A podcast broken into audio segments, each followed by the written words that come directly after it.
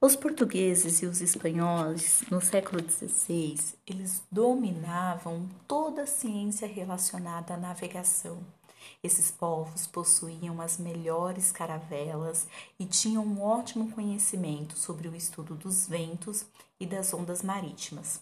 Eles usavam todos esses estudos para desbravar novas terras, só que isso implicava algumas questões é, desbravar novas terras, novos continentes, trazia à tona a falta de mão de obra que esses países tinham.